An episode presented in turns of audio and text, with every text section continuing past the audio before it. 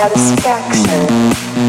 Push me, and then just touch me, till I can get my satisfaction. Satisfaction, satisfaction, satisfaction, satisfaction, satisfaction, satisfaction. satisfaction.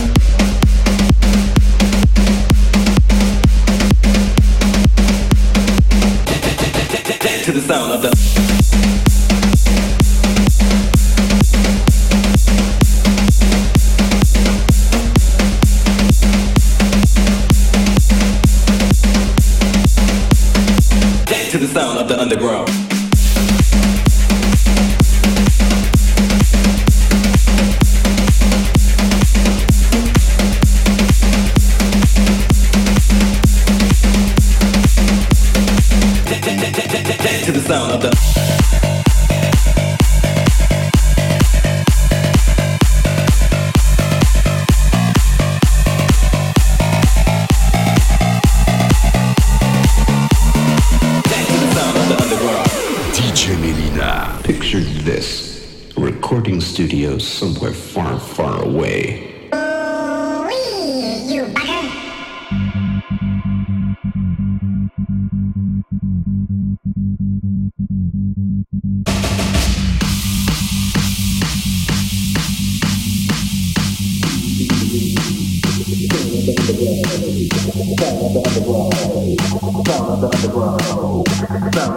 you